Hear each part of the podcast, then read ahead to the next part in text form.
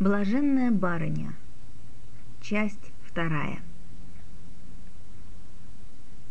Ульяна есть загадочный предмет, значение которого я разгадать все еще не могу. Наш ужин был странен. Она определенно знала, как пользоваться столовыми приборами, хотя салфетки держала иначе, да и все движения были у нее грубы, противообычных у дам. Может быть, она состояла в какой-нибудь семье горничную? Во всяком случае, ее манера говорить открыто более подходит крестьянам, а не дамам и не барышням. Она сказала мне примерно следующее. В точности передать ее манеру говорить у меня не выйдет, лишь так, как я понял ее. Сударь, Сегодня я была риска с вами, простите. Но вы напугали и обидели меня своим отношением, хоть и верно не имели злого умысла. Но чего вам бояться? Дитя я никогда не обижу, тем более сироту. Имение не подожгу, денег не возьму. Идти мне некуда, поскольку свою прежнюю жизнь, кто я и откуда, я не помню. Вам кажется тяжело пережить кончину любезной супруги вашей. Про то мне объясняли Аглая и Капка, но зачем вы так холодны с Павлушею? Ульяна единовременно раздражает и успокаивает меня. Мне, как прежде, тягостно с чужим человеком, но, по крайней мере, с нею я не стесняю себя светским тоном. Могу быть и холодным, и неразговорчивым, она не требует пока от меня любезности и остроумия. Позволить ей бродить свободно в доме я не могу. Дал разрешение приходить и брать у меня книги для чтения и играть во дворе с Павлушу под присмотром капки. Дал еще материи на платье из того, что Маша имела про запас. О ее прошлом я тоже ничего нового не узнал, но думаю, ежели буду чаще с нею говорить, что-то проступит и откроется – Маша, правильно ли я поступаю? Близок ли я разгадке твоей воли?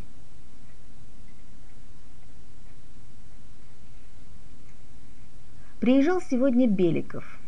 Нежданно свалился, а точнее завалился к нам с охоты. Пришлось обедать с ним. Не уверен, что он одною своей забавою здесь, а не все общество заслало его выведать, какова наша жизнь. Люди ищут себе развлечения во всяком событии и паче всякого на горе других, и слетаются к нему, как мухи к варенью. Сие особливо видно в деревне между соседей. Беликов видел Ульяну, как она учила во дворе Павлушу писать литеры. Прежде чем я опередил его, он подошел и заговорил с нею – она что-то отвечала ему.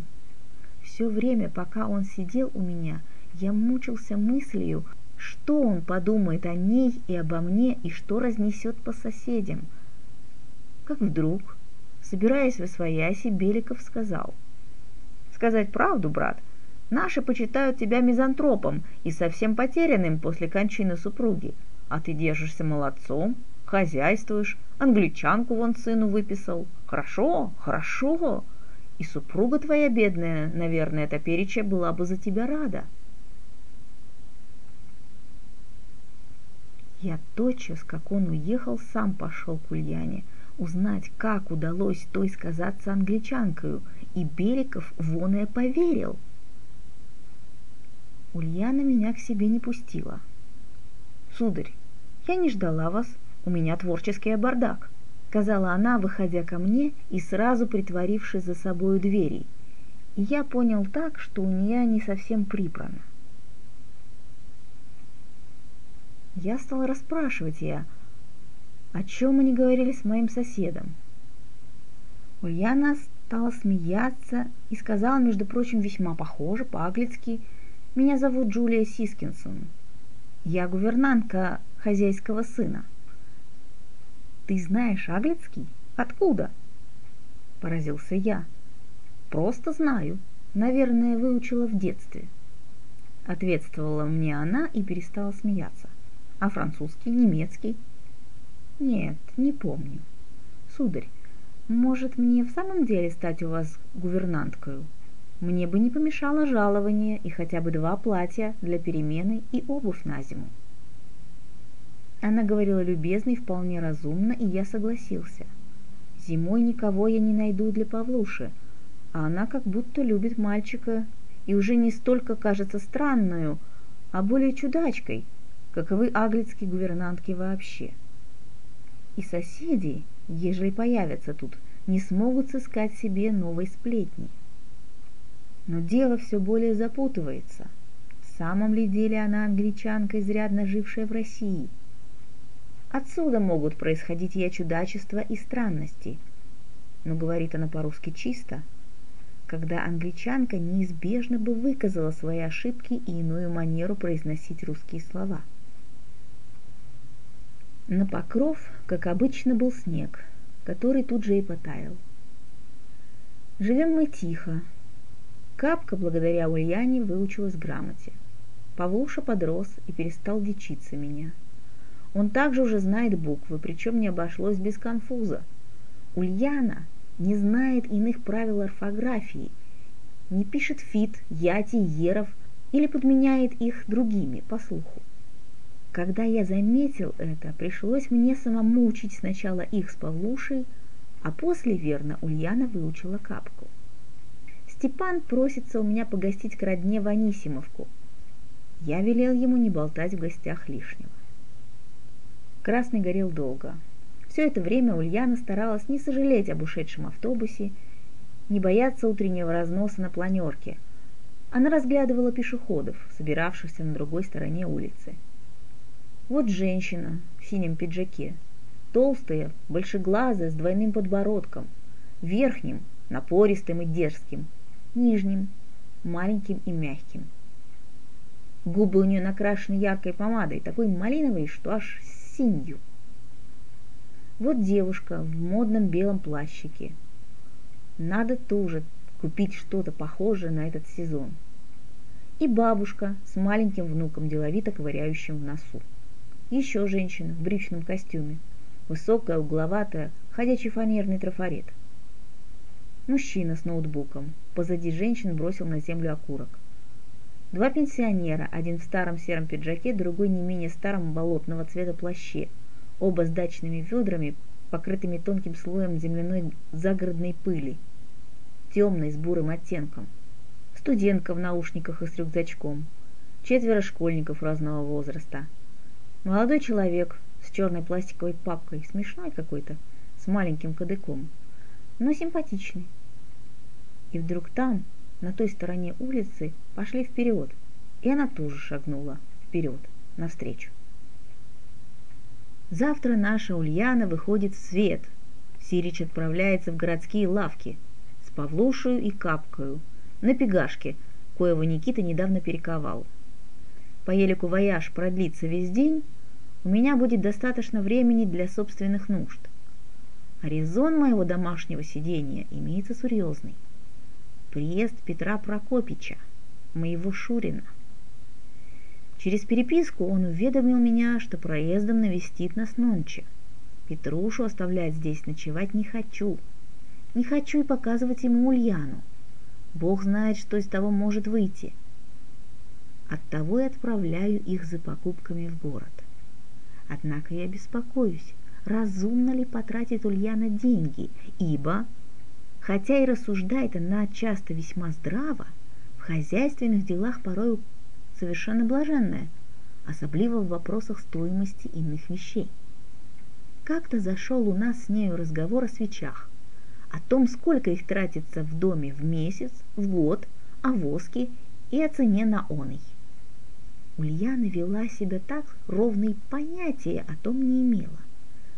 Рассказала, что видела сон о грядущих временах, коем дома освещались от молний, искусственно создаваемых машинами. И от оного же работали иные механизмы. Должно быть, память о прочитанных английских и французских книгах по механике так пробуждается в ней. Забавно, что она находила интересным читать таковые книги. Мне писать о вчерашнем дне горестно и стыдно. Но принял на себя сию эпитемью. Написать правдиво, без прикрас и обеления себя, чтобы положить начало покаяния. Ибо я знаю, что должен каяться, должен споведоваться. Но прежде исповеди нужно привести ум в порядок и совесть к ответу. Итак, я отправил Ульяну в город и встретил Петрушу. Встретил его вежливо, но не радушно, ибо давняя неприязнь, почавшаяся с кончиной Маши, как сам третий, всюду сопровождала нас. Петруша не приезжал бы ко мне, не будь у него нужды в деньгах.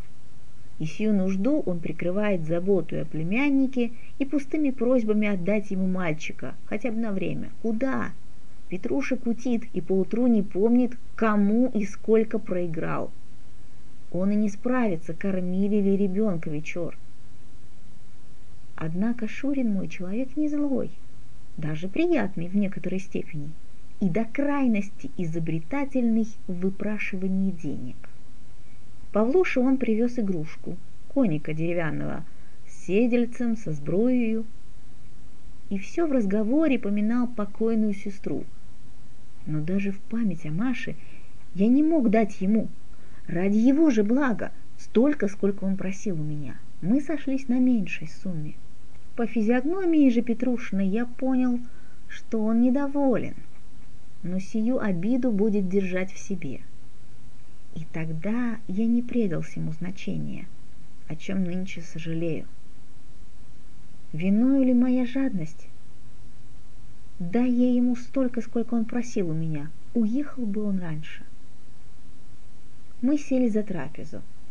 Петруша не признает трезвых столов, потому мы пили довольно много – но я не чувствовал сильного опьянения и радовался, что смогу отправить Петрушу домой, будучи трезвее его. Я между беседой дал слугам знать, чтоб сказали его человеку готовиться вести барина.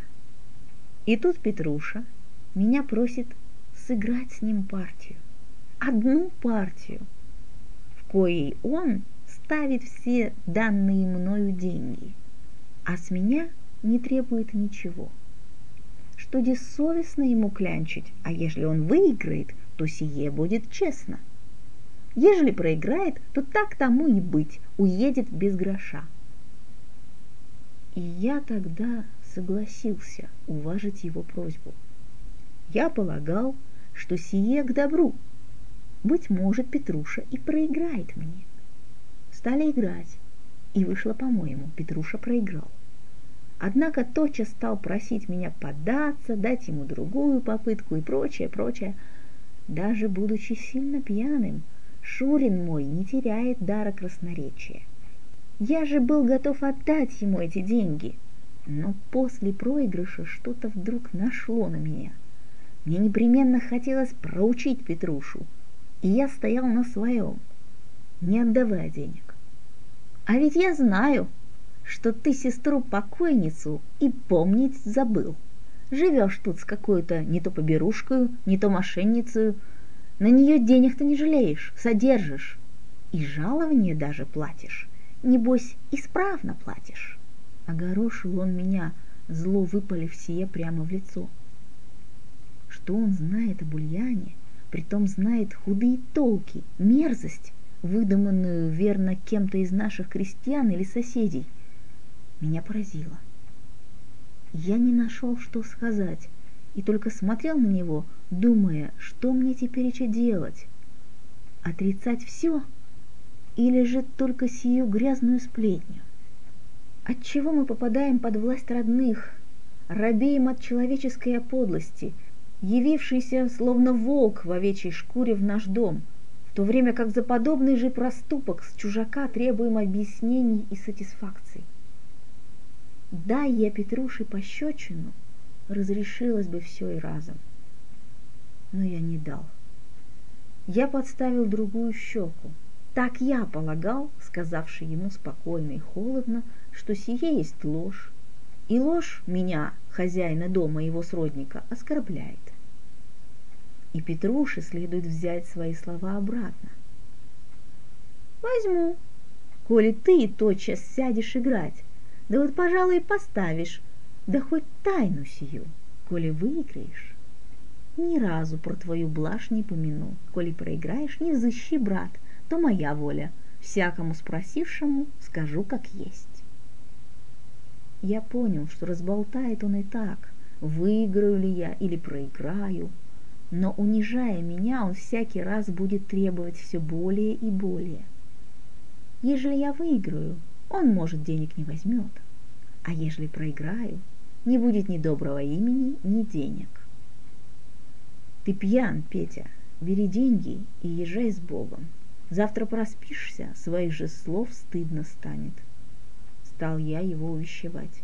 Кого могу я принять и полюбить после Маши? Особо, про которую тебе наплели глупостей, бедная гувернантка, оказавшаяся в трудном положении. Так и есть, я плачу ей за занятия с Павлушей, и иных отношений нет между нами. Повидал бы ты и я, сам бы убедился, что опасаться тут нечего. Особо сия непривлекательна, происхождение низкого, и годится только ходить за малыми детьми. Кое-как унял, вывел на двор. Уехал он. Я только тут почуял, как нехорошо мне, как опьянел я. Еле дошел в дом, к себе в спальню. Помнится, дорогой споткнулся какой-то короб, но не стал смотреть, что это. Дошел к себе и того уже не помнил, только мол упал и заснул. На утро, открывши глаза, я похолодел от ужаса. Будучи вчера пьяным, я не спросил, вернулась ли Ульяна с Павлушей. Прилежно здесь пером броня своего Шурина, сам я не то что не справился, ел ли мой сын, даже и где он. К тому же голова моя изрядно болела, и общий вид был скверный. Скверна была и в душе моей, то я ощущал весьма явственно. Неловкой рукой перекрестяся, я дал зарок больше не допускать до такого. Я кликнул Степана, страшась спрашивать, вернулись ли мои путешественники. Степан был со мною снисходителен – какими всегда бывают мужики, повидав барина в жалком состоянии. И сие еще более меня уязвило. На вопрос мой он отвечал, что все благополучно. Капка с Павлушу и блаженная барыня воротились и мирно почевали. Помолчав, подумав, Степан прибавил явно в укор мне. Воротились они, еще барин Петр Прокопич тут были. С вами в карты играть изволили. Блаженная барня-то к дверям гостиной подошла, видать, покупками похвалиться хотела. А вас услыхала спорящих, постояла, постояла, да и бросила вещи-то, и ушла к себе. Осерчала должно барин. Сколько раз тебе говорил не называть я блаженную. Строго оборвал его рассуждение я.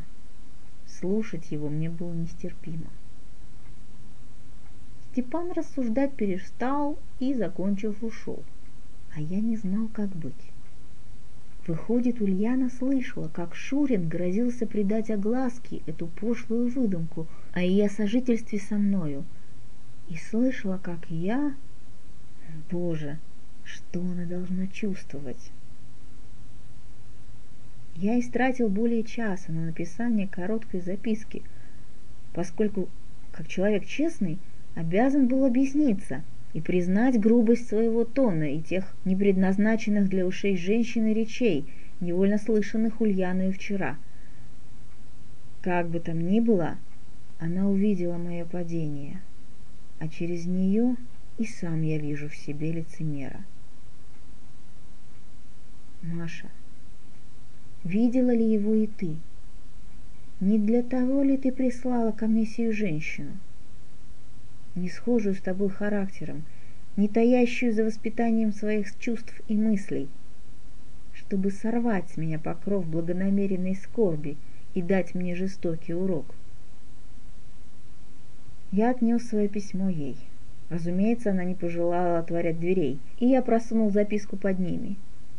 Сейчас мне немного легче, но что сделает Ульяна? Она понимает, что зависима от меня. Однако существо она непредсказуемое и может совершить поступок, коего я не ожидаю.